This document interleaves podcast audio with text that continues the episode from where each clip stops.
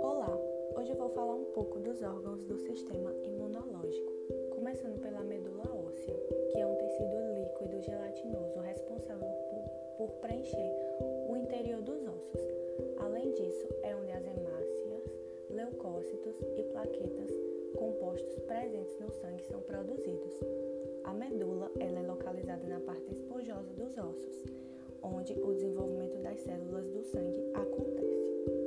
Agora eu vou falar um pouco do timo, que é uma glândula localizada na cavidade torácica no mediastino, e a sua função é promover o desenvolvimento dos leucócitos T. É, os, os linfonodos são responsáveis por realizar a filtragem da linfa Além disso, são formados por tecido linfóide e podem ser encontrados E eles são presentes principalmente no pescoço, na axila e nas virilhas.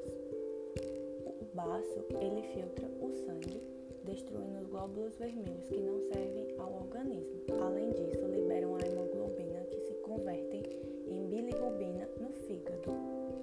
E ele é localizado na parte superior esquerda do abdômen. As tonsilas, elas são constituídas por tecido linfóide e são ricas, ricas em glóbulos brancos. Antigamente, elas eram chamadas de amígdalas e elas são localizadas na parte dos lados da garganta. O apêndice, ele é um pequeno órgão linfático, linfático com grande concentração de glóbulos brancos e é localizado no seco, que é a primeira porção do intestino grosso as placas de Peia, é, ela